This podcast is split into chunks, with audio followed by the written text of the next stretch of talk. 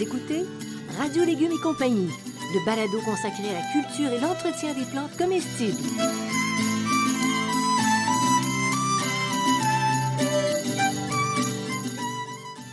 Laitue, Basilic, plantation, poivron, bleuets, pollinisation, haricots, arrosage, fraises, insectes ravageurs et maladies, concombres, fertilisation. Radio Légumes et compagnie, le balado qui vous dit tout pour cultiver et entretenir simplement les plantes comestibles de façon naturelle.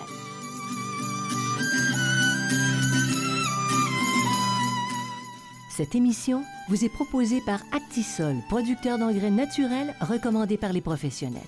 Actisol, entreprise agricole québécoise depuis trois générations, produit l'engrais Merpoule depuis près de 25 ans. Soucieuse de la qualité de l'environnement, Actisol recycle et valorise chaque année des milliers de tonnes de fumier de poules pondeuses. Cette production locale et peu énergivore permet la fabrication de produits naturels faciles à utiliser pour les jardiniers. Profitez de la simplicité d'application des produits Actisol et demandez-les dans votre jardinerie. Salut tout le monde, heureuse de vous retrouver. Bien sûr, on est en compagnie de Bertrand Dumont, qui est horticulteur, auteur de nombreux livres sur les végétaux et, attention, spécialiste des plantes comestibles. Bonjour Bertrand. Bonjour Janine. Vous êtes réveillé? Absolument, je suis réveillé. Ah, tu me tutoies ce matin? Hein? Ah, tu me vois ce matin? Bon, ça va bien. Ça dépend des jours. Ça dépend des jours, ça dépend avec qui. Ça dépend ce qu'on fait, c'est ça? Ouais. Bertrand, Oui. elles sont presque irrésistibles. Elles sont euh, de presque tous les festins d'été. Les tomates sous toutes les formes et toutes les couleurs et apprêtées de tellement de façons. Donc, on va Donc, pas rougir, hein? ben non, on va pas rougir de manger des tomates parce qu'on les aime. Euh, Bien sûr, on parle des, des tomates, mais qui ne sont pas forcément rouges. Mais c'est ça. Alors, dévoile-nous le prisme total de la tomate. Oh là là, bon, on est parti pour, euh, on est parti pour 3-4 heures. Non, non, je fais des farces. là. On est parti pour quelques minutes. Donc, d'abord, euh, d'où vient la tomate? Elle est originaire du Pérou. hein, c'est une des plantes péruviennes. Elle a été cultivée par les Incas, on est sûr, à partir du 13e siècle. Donc, c'est quand même une plante qui est utilisée depuis très, très longtemps. Elle a été importée en Europe au 16e siècle par les conquistadors espagnols. Mais en fin de compte, c'est les Italiens qui s'en sont un peu euh, utilisés. Ils l'appelaient la pomme d'or. Euh, Pomodoro. Et donc, euh, on l'appelait aussi la pomme d'amour, parce qu'on a longtemps pensé qu'elle était aphrodisiaque. pourtant, Pourtant, la pomme- je ne connais pas beaucoup de tomates aphrodisiaques, mais à l'époque, il faut dire qu'à l'époque, à peu près tout était aphrodisiaque. hein. Tous les vi- légumes l'étaient. hein. mais il vivait tellement pas longtemps qu'il restait dans la fleur de l'âge longtemps aussi. Elle a été longtemps considérée comme dangereuse parce qu'elle appartient à la même famille que le datura, la mandragore et la belladone, qui sont des puissants poisons. Donc, il y a beaucoup de mythes, de légendes et tout ce qu'on voudra autour de la tomate. La tomate, elle va revenir en Amérique du Nord aux alentours de 1812. C'est-à-dire qu'elle part du Pérou, elle s'en va en Europe et elle revient en Amérique du Nord parce qu'elle n'était pas du tout cultivée ici. Elle a migré jusqu'au nord, mais Oui. c'est fou, Il faisait hein? trop froid. C'est pour Ben- ça que les, les Amérindiens, les Premières Nations ne le faisaient pas. Donc, on est des petits astucieux dans le nord parce qu'on a été capable d'utiliser des plantes qui étaient naturalisées naturellement là-bas. de- dans, dans le Oui. sud. Aujourd'hui, on pense qu'il y a 12 000 variétés de tomates dans le monde, différentes par leur forme et leur couleur. On, on cultive à peu près 120 millions de tonnes de tomates par année et c'est le deuxième légume le plus mangé après la pomme de terre, qui vient elle aussi du Pérou d'ailleurs. Elle vient aussi du Pérou, mais Ouais, tu as tout à fait exact. raison. Et puis, euh, tu disais qu'en Chine, tu m'avais conté ça un jour, eux, ils en mangent, mais de façon euh, assez étonnante, hein?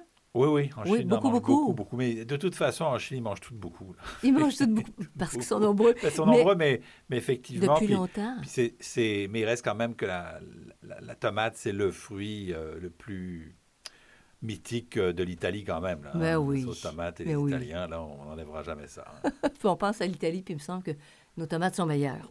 exact. Les formes, formes, formes. On est habitué aux formes standards. Quand on va dans les supermarchés, on retrouve des... C'est des tomates ordinaires, on va dire. Rondes. Rondes. Mais, Elles peuvent être aplaties, côtelées, euh, allongées en forme de cerise, de poire, de prune, de raisin ou italienne. Ça fait déjà des formes. Elles peuvent être aussi grosses qu'un bonbon et devenir énormes d'une boule d'un près de 1 kg. J'ai bien dit 1 kg pour une tomate. C'est énorme. et je te crois. certaines variétés. Et on a toujours dit que la tomate, c'est rouge. hein, dans notre imaginaire, c'est rouge. Et bien non, c'est aussi rose, orange, jaune, bleu, vert, tigré et même noir. C'est formidable. Alors, vois-tu co- comment il nous manque de variétés disponibles pour le- dans le grand, dans Alors, on, a intérêt à cultiver chez nous. on en a plein au Québec. On en a plein au Québec de bonnes variétés de couleurs, colorées avec les, les, semences patrimoniales, notamment. C'est ce qu'on arrive à trouver. Alors, tu les trouves dans les marchés, dans les marchés publics? Tu ben, trouves pas ça euh, dans les supermarchés? Sur, les, sur les étals, non, on ne les trouve pas, mais on les cultive soi-même. Mais c'est sûr. C'est l'avantage. Tout à fait. Et pour la tomate, ça vaut vraiment la peine. Ben oui. Maintenant, cher Bertrand, euh, on a passé plusieurs rôles, mais aujourd'hui, tu vas être le psychanalyste. De la tomate. Attention, parce que c'est très, très important. Je fais même pas de farce, là. Non elles ont un caractère déterminé ou indéterminé. Qu'est-ce que le psy de la tomate vient dire là-dessus? Alors, c'est important. D'abord, je vais, je vais rajouter, le, psy va rajouter quelque chose, la semi-indéterminée en plus, hein, au passage. Donc, la déterminée, c'est une, une, tomate qui est une forme de buisson qui va monter à peu près à un mètre de hauteur, au lieu que ce soit une liane, comme on les connaît. Les variétés sont souvent les plus hâtives et euh, les fruits mûrissent tout en même temps sur une courte période. Donc, on va les supporter avec des cages, euh, des, tuteurs courts ou des cages métalliques. Oui, celles que tu n'aimais pas. C'est ça, celles que je n'aimais pas. Et notamment, il y a beaucoup d'italiennes là-dedans. En général, les italiennes sont des, euh, des déterminées. Et c'est parfait parce que quand on fait les sauces, les sauces tomates, par exemple, elles viennent et mûrissent à peu près au même, moment. et tu fais une corvée de, de, tomates en conserve. C'est ça. Alors, je vais aller aux, aux, indéterminés tout de suite. Ben, c'est une liane qui a une croissance qui peut faire 2 mètres de long, voire plus. Je me souviens toujours dans Fleur Panté Jardin, j'avais toujours quelqu'un qui m'arrivait avec une photo d'une tomate qui faisait 4 mètres de haut. Tous les ans, j'avais un record battu. Là. Donc, ça va produire des grappes le long de la tige et au fur et à mesure que la plante se développe, et euh, les fruits apparaissent après ceux des variétés déterminées en général. Puis, euh, euh, trois, quatre semaines avant la première gel, on va couper la tête parce que de toute façon, ils pourraient cultiver pendant des, des, des, mois. C'est ça, que la récolte se fait au bout, toujours au bout de la tige. Toujours au bout de la tige. Mm. Et là, maintenant, on a des semi-indéterminés. C'est un petit peu nouveau, c'est pas, pas commun. donc, ça mélange les deux caractères. C'est une plante en général plutôt petite, 1,50 m maximum. Donc, on va avoir une première récolte sur trois bouquets. Les premières récoltes vont venir quasiment tout en même temps sur trois bouquets. Mm. Puis tout d'un coup, la plante va commencer à produire une tige, une seule tige, OK? Et là, elle va se comporter comme une indéterminée. OK? Et donc, ça, c'est assez nouveau. Euh, donc, elle produit, elle produit des fruits tout d'un coup au début, assez, assez hâtivement. Et par la suite, elles vont produire continuellement des fruits. Donc, c'est intéressant quand même. Euh, Parce que tu te retrouves avec des déterminés, tu les récoltes au même moment, puis tu n'as plus rien dans ton champ. Ça. Ou dans ton potager, admettons. Tandis que ça, tu aurais, aurais, deux possibilités. Tu peux récolter massivement, puis tu laisses aller la, tige centrale. C'est super. C'est ça, en plein ça. Je suis fière de toi. Ben oui. Tu as ben fait des belles recherches. Ben oui, on fait toujours des belles recherches pour Radio Légumes. Oui. Maintenant, question pour le psy, mais c'est une question qui est controversée. Oui. Est-ce qu'on lui coupe le gourmand ou on lui coupe pas le gourmand? Bon, alors on lui coupe pas le gourmand parce que ça n'existe pas. Comment ça n'existe pas? Non, ce sont des tiges secondaires. Ce n'est pas vraiment des gourmands en termes horticoles. Tout le monde appelle ça des gourmands, mais ce n'est pas, pas vraiment des gourmands. Alors, d'abord, sur les déterminés puis les semi-indéterminés, on les enlève pas. OK? On les laisse parce que ça, ça fait partie. On n'a pas besoin de les enlever. Alors, tu statues, on laisse aller. On, laisse aller pour ces deux-là. Alors, hum. après ça, la question va se poser des tiges secondaires, des gourmands pour les indéterminés. Alors, pourquoi, d'abord, pourquoi les enlever? Avant, de, avant, de, rentrer dans la controverse, là, on va se dire pourquoi les enlever? Euh, pour les variétés plus tardives, on favorise le mûrissement des fruits. Rappelons que nous sommes en climat nordique. Oui. OK? Donc, on a intérêt à s'en souvenir. souvenir. les productions sont moins importantes, surtout l'année où les températures sont plus fraîches. C'est-à-dire que si on laisse toutes les tiges secondaires, on va avoir beaucoup de fruits, mais ils ne vont pas arriver à maturité parce mhm. qu'il y, y, a moins d'énergie. Et ça arrive, ça aussi, des étés qui sont plus frais. Et euh, elles prennent beaucoup plus de place aussi dans le potager. Ça aussi, c'est une chose. Alors, pourquoi les, les, enlever, mais pourquoi les conserver aussi? Ben, c'est moins de travail, supposément. Mhm. personnellement, je trouve que la récolte est pas mal plus difficile. Je sens une tendance. Non, il n'y a pas de tendance. une réponse tendancieuse. Et on dit qu'il y a moins de maladies. Ça, c'est pas vrai qu'il y a moins de maladies. C'est une, espèce de fausseté. Donc, parce qu'il faut enlever les, ces fameux gourmands quand ils sont jeunes. Si on attend trop tard puis qu'on sort le sécateur, effectivement, là, il y a des risques de maladies. Mais si on fait comme moi, ils enlèvent au fur et à mesure quand ils ont un pouce, un pouce et demi, deux pouces, là, ça fait pas de euh, mal. ça fait pas de mal. Non. Maintenant, Bertrand, liberté de choix. Hein? Tu nous donnes la liberté de choix. à 100 000 On enlève des gourmands, on ne les enlève pas. Monsieur Dumont on va finir par répondre à la question, oui ou non, Monsieur Dumont? Ben, Monsieur Dumont va vous dire la chose suivante il n'y a aucune obligation de les enlever, puis il n'y a aucune obligation de les conserver. Donc, libre choix. Hein? C'est ça, Je tout pas à normand fait. pour rien, moi. Hein, T'es pas normand pour rien, non. En fin de compte, ce qu'il faut trouver, c'est la méthode qui vous convient le mieux. Donc, il y a, il y a plusieurs choses à prendre en considération et c'est là où est-ce que finalement la réponse est plus compliquée que de dire oui ou non. Le type de plante, donc, on l'a vu déterminé, semi-indéterminé, on n'y touche pas, on les fait uniquement pour les déterminer, c'est déjà un, un bout.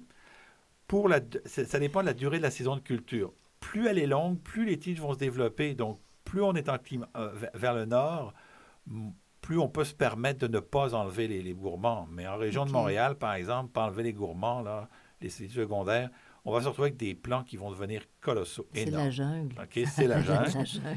Le type de culture aussi. Est-ce qu'on fait une culture intensive ou extensive? Oui. Euh, plus on rapproche que- les plants, ben, plus il faut supprimer les tiges secondaires. Parce que si vous mettez des plants à, comme moi, un peu à 40-45 cm, là, parce que je les, je les tu- je les- je les nettoie puis je les tuteur, ben, si vous mettez des plants puis vous ne coupez pas les, les- gourmands à 45 cm, je vous donne bonne chance pour les récolter vos tomates. Puis, puis ça fait ombrage. Ça aux fait tomates ombrage, qui, aux qui tomates. veulent mûrir. C'est vrai, hein? Puis c'est aussi le type de tutorage qu'on va vouloir utiliser, là, si on, dépendant du type de tutorage. Donc, tout ça, ça fait que chaque méthode est la bonne. Il n'y a pas de bonne méthode, il n'y a pas de mauvaise méthode. C'est qu'il faut s'adapter par rapport. Et je vais aller même un petit peu plus loin. C'est qu'on en a discuté avec des horticulteurs. Il y a certaines variétés indéterminées qui sont, qui sont, qu'il faudrait euh, vraiment obligatoirement euh, enlever les, les- les tiges secondaires. Et il y a des variétés, il y a d'autres variétés où c'est pas nécessaire. Mais là, ça devient trop compliqué. Que c'est pour ça ça, que je vous en devient- parle parce qu'on est à la radio, donc on vous en parle comme ça. Oui. Mais oubliez ça parce qu'il faudrait faire une liste de ce qu'il faut enlever, de ce qu'il faut pas enlever, puis les tests, puis les régions, ça finirait plus. Mais dans quelques années, peut-être qu'il y aura une liste. Peut-être que, ce sera peut-être que ça suffisamment sera une liste, mais c'est documenté. plutôt, euh, c'est plutôt des, des- des- des informations euh, techniques. Donc, euh, on exerce la coupe du gourmand ou non, en toute connaissance de cause aujourd'hui. C'est ça. On fait le ça. choix, On fait on, le le fait choix. ou on le fait pas. Combien de temps ça prend pour obtenir euh, des tomates, Bertrand? Tout dépend de la variété, donc ça va de 45, donc à peu près un mois et demi, à 75 jours, c'est-à-dire deux mois et demi. Et là, tu parles à partir du semis. Oui, à partir À du partir semis. du à peu près semis. 45 jours pour les variétés. Maintenant, on a des variétés compactes, des variétés naines. Donc ça, ça va bien de ce côté-là. On a fait l'été dernier, on va partager avec tout le monde, des, des- comment on appelle ça? Des dégustations Oui. à l'aveugle. Hein, On a passé toutes les tomates qu'on avait dans le potager, puis on comparait, puis pour faire le choix de la meilleure tomate qu'on allait cultiver pour cet été. Oui. Alors, c'est ça. Comparaison de goût. Il y en a des comparaisons possibles. Oui, alors, Ça- c'est vraiment ça goûte quoi, la tomate? Ça goûte quoi, Bertrand? Ça goûte la tomate. Bon, Hein? je m'attendais à autre chose. Non, ça goûte la tomate. C'est pour Oui. vous dire d'autre chose. Ça goûte la tomate. Donc, il n'y a rien. Mais en réalité, à travers, à travers ce, ce- ce goût de la tomate incomparable, il y a toute une variété. C'est-à-dire qu'il y en a qui sont plus sucrés, il y en a qui sont plus acides, il y en a qui... Et, et ça va, va non seulement changer avec la variété, mais aussi les conditions de culture, le sol, l'ensoleillement, la quantité d'eau, va pouvoir faire des gros changements. Donc ça, c'est vraiment là ce qui va, ce qui va le faire. L'équilibre entre le sucre et l'acide. Et l'acide, c'est ça. Et la- le sucre et l'acide, il y en a qui vont aimer les tomates plus acides, il y en a qui vont être tomates, qui vont être plus sucrées. Donc, il faut se trouver sa bonne variété, celle qu'on aime, celle qu'on préfère. On fait quelques tests et puis après ça, on, on s'amuse avec ça. Et qu'on a de belles surprises parfois. Oui. Il y en a qui sont tellement savoureuses, Ben oui, mais ben tu ne oui. trouves jamais ça dans le commerce. Ben non, ben non. Bon, alors c'est un réservoir. La tomate, c'est un réservoir de vitamines, de minéraux. Faut, Oui. que, tu, faut que tu nous valides ça, oui, là. exact. Alors, c'est une source de vitamine A, B3, B6, C, E et K. Donc, il y a quand même pas mal de vitamines. C'est une source de cuivre, de manganèse et de potassium, ce qui est aussi intéressant pour les oligo-éléments. Mais surtout, c'est un lycopède. C'est une source de lycopède qui est un antioxydant très important. Et donc, euh, il y a eu des tas d'articles pour dire que la Oui. tomate, c'était bon pour contre le cancer. Il faut, faut comprendre quand on dit ça, il faut manger des quantités de tomates importantes. là. Mais euh, donc, euh, les lycopèdes sont des antioxydants très intéressants qu'on retrouve particulièrement dans la tomate. Ce sont des plantes qui sont généreuses. Elles nous comblent, mais par contre, elles Oh, sont exigeantes. Gourmandes et assoiffées. Donc, c'est on va les planter dans un terre riche, meuble et bien drainé, mais on va surveiller les arrosages. On va en reparler tout à l'heure. Très, très important là, pour, les, euh, pour les tomates, c'est gourmand et assoiffé. Puis elles exigent d'être bien traitées, n'est-ce pas? Oui, c'est ça. Donc, elles sont assez faciles à cultiver, mais il ne faut pas se compliquer la vie avec les problèmes des tiges secondaires. Là, souvent, j'entends des, des complications, euh, tout ce qu'on voudra. Il faut quand même savoir qu'elles sont sensibles au froid et au vent.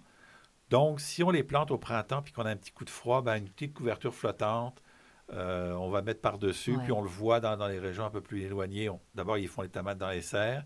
Puis quand ils font des tomates qui ne sont pas dans les serres, souvent les voies sont protégées là, jusqu'au mois de début juillet avant que les froids soient repartis. Donc c'est une plante qui vient des milieux tropicaux, il faut, s'en- faut s'en souvenir. Là. Et donc il faut, euh, il faut, il faut faire attention là, pour, pour ça. La petite protection, on ne l'oublie pas.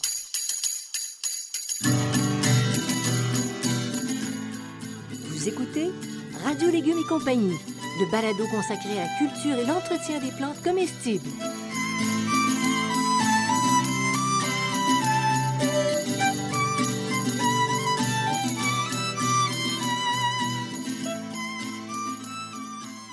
L'engrais Merpoule d'Actisol est facile à utiliser. Il est produit localement et bon pour l'environnement. Cet engrais 100% naturel est fait de fumier de poule pondeuse. La chaleur produite par celle-ci est récupérée grâce à un ingénieux système qui permet de recycler et de sécher le précieux fumier. L'engrais Merpoule 100% organique est un produit approuvé conforme pour l'agriculture biologique. Pour votre potager, exigez l'engrais Merpoule d'Actisol, une entreprise locale qui accompagne les jardiniers amateurs d'ici dans leur quête d'un environnement plus beau et surtout plus sain.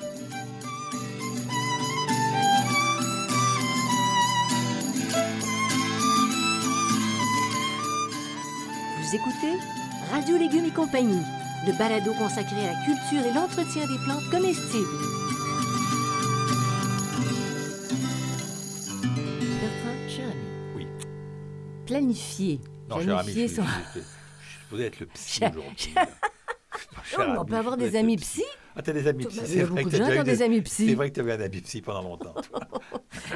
Pour la diversité, Oui. OK, pour prévoir la diversité, il faut prévoir notre coût d'avance. Alors, oui, on peut, on peut prévoir son coup d'avance. C'est assez facile à semer soi-même, les tomates. C'est pas très compliqué, là. L'erreur monumentale que la plupart des gens font, c'est qu'ils partent beaucoup trop tôt. Ah, Et donc, s'il dirais? manque de lumière dans la maison, ben, ils vont monter. euh, je- je- je- encore, il n'y a pas longtemps, j'ai vu des photos sur Internet. là, ouais. ou des gens qui avaient des plants de, de 4 pieds de haut là, Mm. à l'intérieur, que ça se tenait plus, puis c'est pas plus avantageux. Euh, donc, on a des variétés plus disponibles. Là, on peut vraiment chercher ces variétés. On sème entre 8 à 12 semaines avant la date de dernier gel. Bon, donc, donc deux mois et demi, trois mois ouais, maximum. deux mois. Mais moi, je- j'ai Mm. moi, j'ai plutôt tendance à dire deux mois. Oui, c'est oui. c'est un grand maximum de deux mois. Là. Ah, parce qu'autrement, tu es obligé de, repla- de replanter. Mais moi, je que les, les, repique pas, je les repique directement. Je les, je les sème euh, et puis après ça, je les repique en pot. Je les mets en- une fois en pot et après ça, je les mets à l'extérieur. OK, pas deux fois. Non, pas deux fois. Parce qu'à une époque, c'était ça. Hein? Ouais, mais l'avantage qu'on a aujourd'hui, là, contrairement à quelques années, dans les jardineries aujourd'hui, c'est hallucinant les quantités de variétés. J'étais dans une jardinerie il n'y a pas Ouais. longtemps. Je pense qu'il va y avoir 60 variétés de tomates différentes, Wow. alors que quand j'ai commencé ma carrière, une quarantaine d'années, on avait, quand on avait 10 variétés différentes, c'était à peu près tout. là. La tendance est bien installée. Les Oui. gens veulent du goût, Oui. veulent de la variété. La forme, la variété, et puis chacun peut trouver euh, ils n'ont pas tous le temps de, Tomate de à son- semer. tomate à son palais. Tomate à son palais. Plutôt que chaussure à son pied, c'est tomate, Tomate à son palais. palais. C'est bon, c'est bien dit. Bertrand, tu as une façon extraordinaire de mettre en terre les plants. Et ça, tu vas nous partager ça, parce qu'au début, je me disais, mon Dieu, qu'est-ce que c'est compliqué cette affaire-là. Mais ça donne des plants avec beaucoup de racines. Conte-nous ça. Alors, au départ, il faut savoir que c'est une plante gourmande, donc elle a une particularité, la tomate, c'est qu'on peut mettre du compost directement. En général, on dit de ne pas mettre le compost directement sur la plante, mais là, elle, elle, elle va le subir. Donc, ça prend beaucoup de compost à la plantation. Deuxième élément, il faut que ce soit un sol qui soit bien réchauffé, 18 à 20 degrés. Là. Moi, j'utilise un thermomètre pour ça. Il faut que le, le- le sol soit en bien réchauffé en profondeur parce que s'il n'est pas bien réchauffé, la plante va s'arrêter de pousser puis elle aura de la difficulté à repartir. Tu dis combien? Un- combien de Ah, pouces? ah, ah, euh, entre, entre, 6 et, ah, entre 6 et 12 pouces, grand max. c'est rare qu'on. À peu près 6 à 8 pouces. là, 6 je à dirais. 8 pouces. Puis Oui. faut, là, dans le fond, Oui. de- dans le fond de l'excavation, Donc, ça, on, est mieux de- chaud. on est mieux d'attendre. C'est pour ça que je les, les sème pas trop tôt. Je préfère Oui. attendre un petit peu que le sol soit bien réchauffé. Toutes les planter trop tôt, la plante va, va s'arrêter. Puis après ça, elle va avoir de la misère à repartir. Alors, comment on, on- on procède? C'est assez simple. D'abord, on, supprime les feuilles du bas. On supprime à peu près euh, les 3-4 premières feuilles du bas. On fait un trou assez profond. Mais si jamais votre, de- votre potager n'est pas très profond, vous pouvez tout simplement faire un, plus, au lieu de le faire profond, un peu plus long. Vous, vous ajoutez directement le compost dans le fond du trou. OK? Vous dépotez votre plante. N'oubliez pas, hein? c'est pas important. Non, non, mais ça, Oui, il faut, mais le dire oui, de temps en temps. Et là, on va enterrer la tige le plus, le plus profondément possible. Et si on n'est pas capable de, de la mettre droit, on peut la coucher sur le sol. Tu as fait comme ramper. Comme Puis tu fais sortir, tu fais Oui. sortir la tête à l'endroit où tu veux ton plan. Puis on peut, là, dans, dans un sillon, de, à ce moment-là, le sillon, il faut qu'il ait à peu près 10-15 cm de profondeur. Euh, et il faut qu'à peu près 10 cm dépasse du sol. OK? Bon, fait où, il y a, où il y a les racines, c'est c'est ça que tu mets à 8 pouces à peu près dans, le- Oui, c'est dans ça. le fond. C'est ça, dans Puis le fond. après, tu remontes. C'est comme un, tunnel de... Ben, on, peut, on, on peut faire les deux. On peut faire le sillon, puis on peut faire un peu des deux, là. Mais ce qu'il faut savoir, parce que si vous regardez bien, regardez votre plant de tomate, si vous ne faites pas ça, vous allez voir que au bas de la tige, il y a plein de petites racines qui se forment. Oui. Et la particularité, c'est qu'il se forme des racines sur la tige de tomate, ce qui n'est pas, tous les, c'est pas le cas de toutes les plantes. OK? Et donc, en les enterrant, on va ra- raffermir, on va avoir un meilleur système racinaire et donc la plante va mieux produire. Après ça, on arrose abondamment. On a dit que c'est une plante assoiffée. Et si la température descend brusquement, eh ben, on protège avec une toile. Bon, maintenant, Bertrand. La tomate, elle partage son territoire parce qu'elle est sociable. Je pense que ça va avec euh, beaucoup, beaucoup d'autres plantes. Oui, là. ça va avec beaucoup d'autres plantes. Le plus connu, c'est le basilic, hein, le basilic vert, tomate basilic. Ah, puis ils sont bonnes à l'assiette, les deux. Mais je vous dis tout de suite, là, il y a un- une espèce de mythe qui se promène sur Internet où on nous dit que les, la- les, les- les tomates plantées avec du basilic vont, les, vont goûter, les tomates vont goûter le basilic. Oubliez ça, il n'y a aucune raison et aucune manière que ça se passe. Tu t'en sauves pas, il faut que tu les cultives tu avec, le cultives basilic. avec le basilic. Donc, oui. basilic, aubergine, le cerfeuil, les cerises de terre, le- tous les choux, la menthe, les piments, les poivrons. Et puis de manière temporaire aussi, avant que- quand la plante est petite, on peut se mettre en, en intercalaire les épinards, les radis, puis la roquette. Puis la roquette, ça va super bien. Alors, et hop, la compagnie. Hein, ça Oui. pousse tout ensemble. Bertrand, maintenant, en pot. En Oui. pot, c'est tellement attirant. Les enfants adorent ça. C'est très facile. Même les autres, c'est très facile Très en facile. pot. Oui, c'est très facile. Très, très facile. Alors, normalement, on privilégie les variétés déterminées, hein, celles qui demandent un tuteur cage. Mais on peut très bien aussi euh, les indéterminés. C'est un petit peu plus compliqué pour le tutorage, mais en prenant des pots de bonne qualité, de, de bonne grandeur, là, le, le- le tuteur, il va tenir, euh, il va tenir comme il faut. Oui. Pas de problème.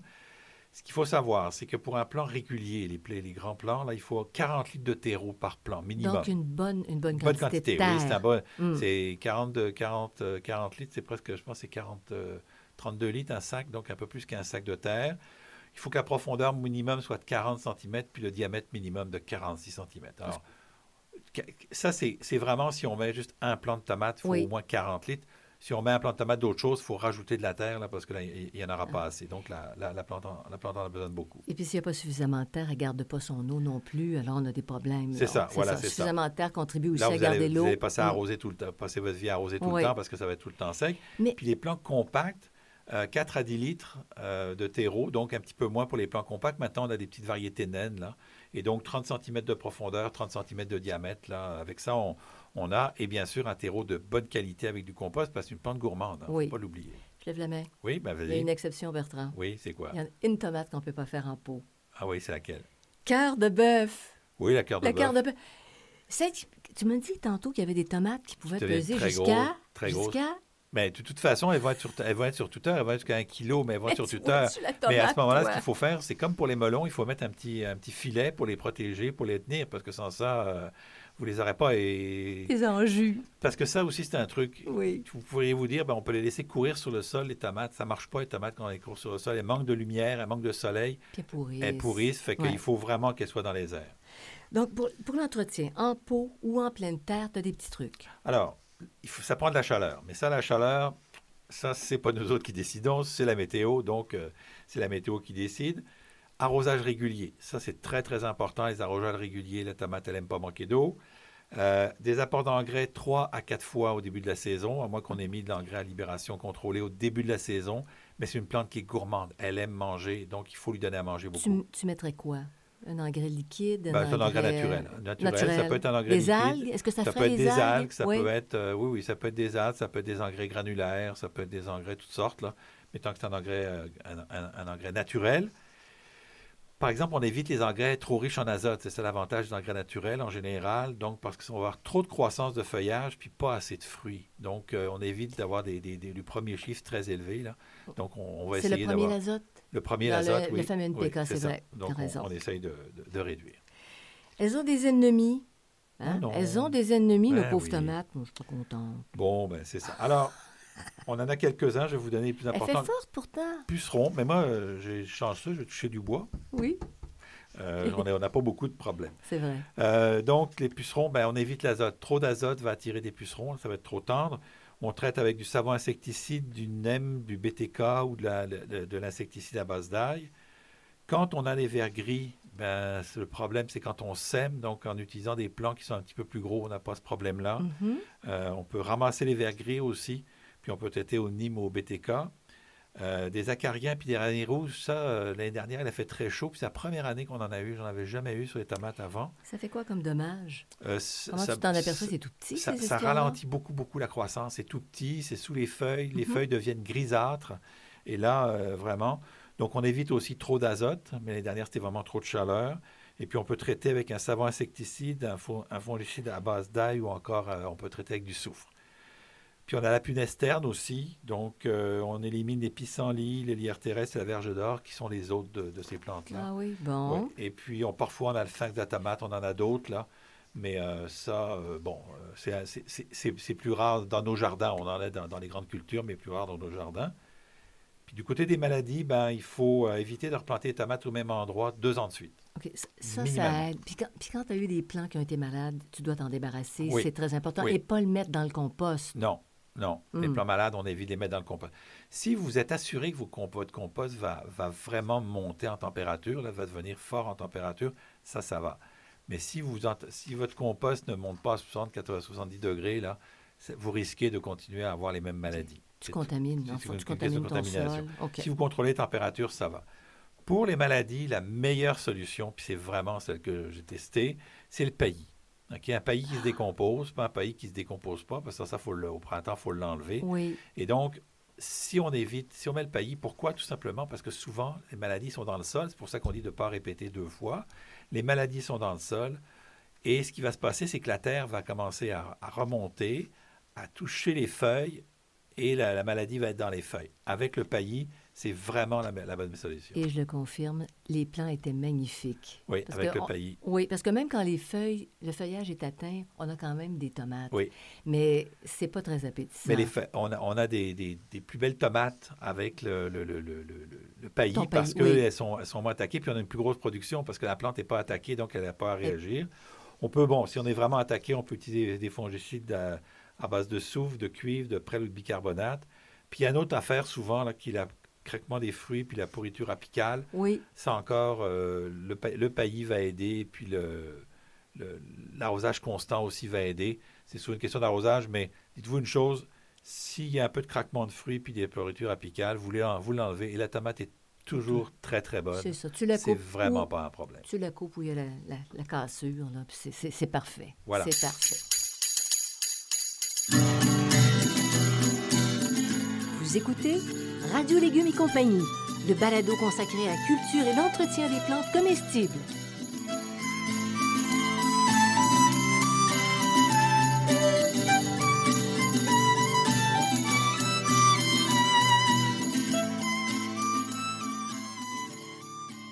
Des livres complètement science. C'est ce que vous proposent les éditions Multimonde, la plus importante maison d'édition de vulgarisation scientifique au Québec.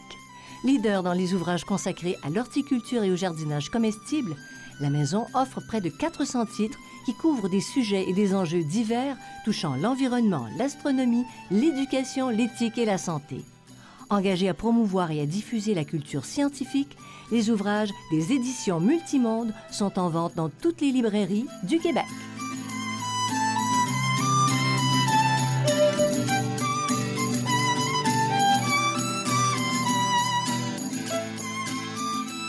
Vous écoutez Radio Légumes et compagnie, le balado consacré à la culture et l'entretien des plantes comestibles.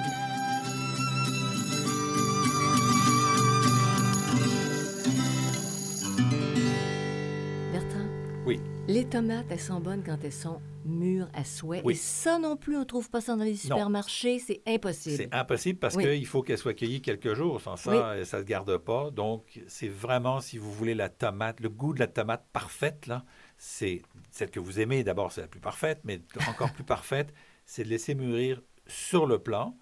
Donc, quand ils ont atteint leur pleine couleur, je ne vous dirais pas qu'elles sont rouges, parce qu'on sait qu'il y en a des jaunes, des roses, des noirs et tout ce qu'on veut, et qu'elles sont légèrement ramollies. hein. Quand on touche la tomate, là, il faut qu'elle soit un petit peu molle. Si c'est dur, c'est encore... À l'intérieur, ça va être pas encore pas bonne. Oui, Si oui. vous l'ouvrez, elle va être un petit peu verte en dedans. Donc, quand vous, quand vous appuyez dessus, elle est un petit peu ramollie. Le truc, il est simple. Quand vous prenez la tomate et que vous la soulevez légèrement vers le haut, elle va se casser toute seule. Si elle se casse toute seule, elle est mûre. Si elle ne se casse pas toute seule, laissez-la sur le plan. Quand vous Ça- montez, là, vous montez doucement. ok? Doucement, vous oui. vous arrachez pas. Et quand on Vous se trompe, pas. et quand on se trompe, ben, elle continue de mûrir. Quand on se trompe, Heureusement. effectivement, elle continue de mûrir parce que c'est une plante climatérique, donc on peut les garder à température ambiante de 2 à 5 jours. Je vous conseille quand même l'été de mettre un petit torchon par-dessus, un petit, un petit, un petit linge à vaisselle ou ben, un petit linge, je sais jamais, torchon linge à vaisselle, Oui. je n'ai pas compris là, comment ça marche. La c'est- vaisselle au Québec. la vaisselle Ah au oui. Québec, bon. Et puis, euh, Oh. ah, ça évite les mouches à fruits, donc. Euh, et on peut les, les garder une semaine à 10 jours au réfrigérateur euh, si on n'a pas le choix, Ouais. mais ils perdent de leurs arômes. C'est moins du... Mais ça reste longtemps. Quand Oui. on installe nos grandes tables, pour le- Oui, quand oui. on fait la conserverie, Ça- ça une semaine facilement, sans problème, oh oui. ça, ça pourrit pas, là. Mais là, il y a un petit truc, c'est que pour les consommer, ma phrase qui devait devenir une phrase fétiche, le plus près possible de la consommation, c'est toujours la même chose. Dans ta cour ou sur ta galerie? Mais dans un autre balado bientôt que je prépare, je vais vous, je vais vous m'indiquer que c'est pas tout le temps, c'est pas tout le temps vrai pendant certains cas. Et donc, en fin de journée. Et pourquoi en fin de journée? Parce que la plante est gorgée de soleil, on appelle. En Mm. réalité, c'est une transformation des tanins vers les sucres. Il y a plus de sucre, elle est plus sucrée.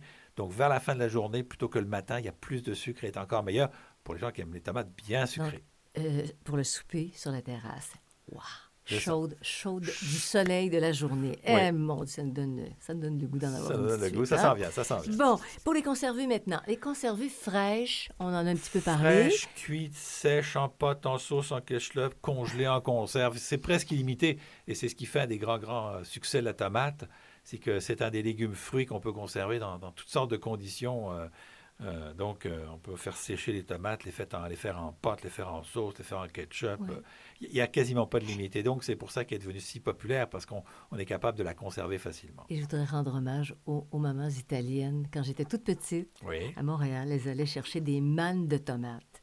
Et à Montréal, on faisait moins ça. C'était moins, c'était moins traditionnel. C'était tellement chérie. On faisait beau. pas, chérie. On fait encore. Au marché Jean Talon, c'est encore comme ça. C'est encore comme ça. Oui, Mais les Québécois en font de plus en Oui. plus de la conserve de tomates maison en allant chercher des grosses. C'est ça. Mais, mais c'était l'idée que j'avais. Je trouvais Oui, ça vrai. tellement c'est- beau. Mais on le voit encore parce que je suis allé l'année dernière Des mamans italiennes. et on voit les, Les Italiens qui arrivent avec des, des remorques et qui remplissent. Les Québécois, ils partent avec des sacs, mais les mamans italiennes, elles repartent avec des remorques. ok? À mon avis, ils font ça pour toute la famille. au Ah, c'est sûr, c'est sûr, mais c'est de toute beauté. Alors, on a fait pas mal le tour. Oui. Franchement, je suis très contente Ben parce voilà. que ça nous donne des idées, ça nous donne le goût d'explorer d'autres formes. Et ça s'arrête ici pour la tomate. Et puis, je vous invite à nous suivre. Vous pouvez aller sur notre, notre page radiolégumes.com. Vous vous inscrivez à l'infolette. Vous avez des informations là, si vous en avez raté durant le balado. Et n'hésitez pas à écouter les, les, dernières parutions, les autres balados qu'on a fait. Merci à Actisol, aux éditions Multimonde, à Xavier Gervais-Dumont pour la musique, Charles Gervais-Dumont pour l'assistance technique. Bertrand, merci beaucoup. Bonjour À à bientôt. tout le monde. À bientôt. Et tout- on est toujours heureux de vous accueillir sur Radio Légumes et compagnie. Certainement.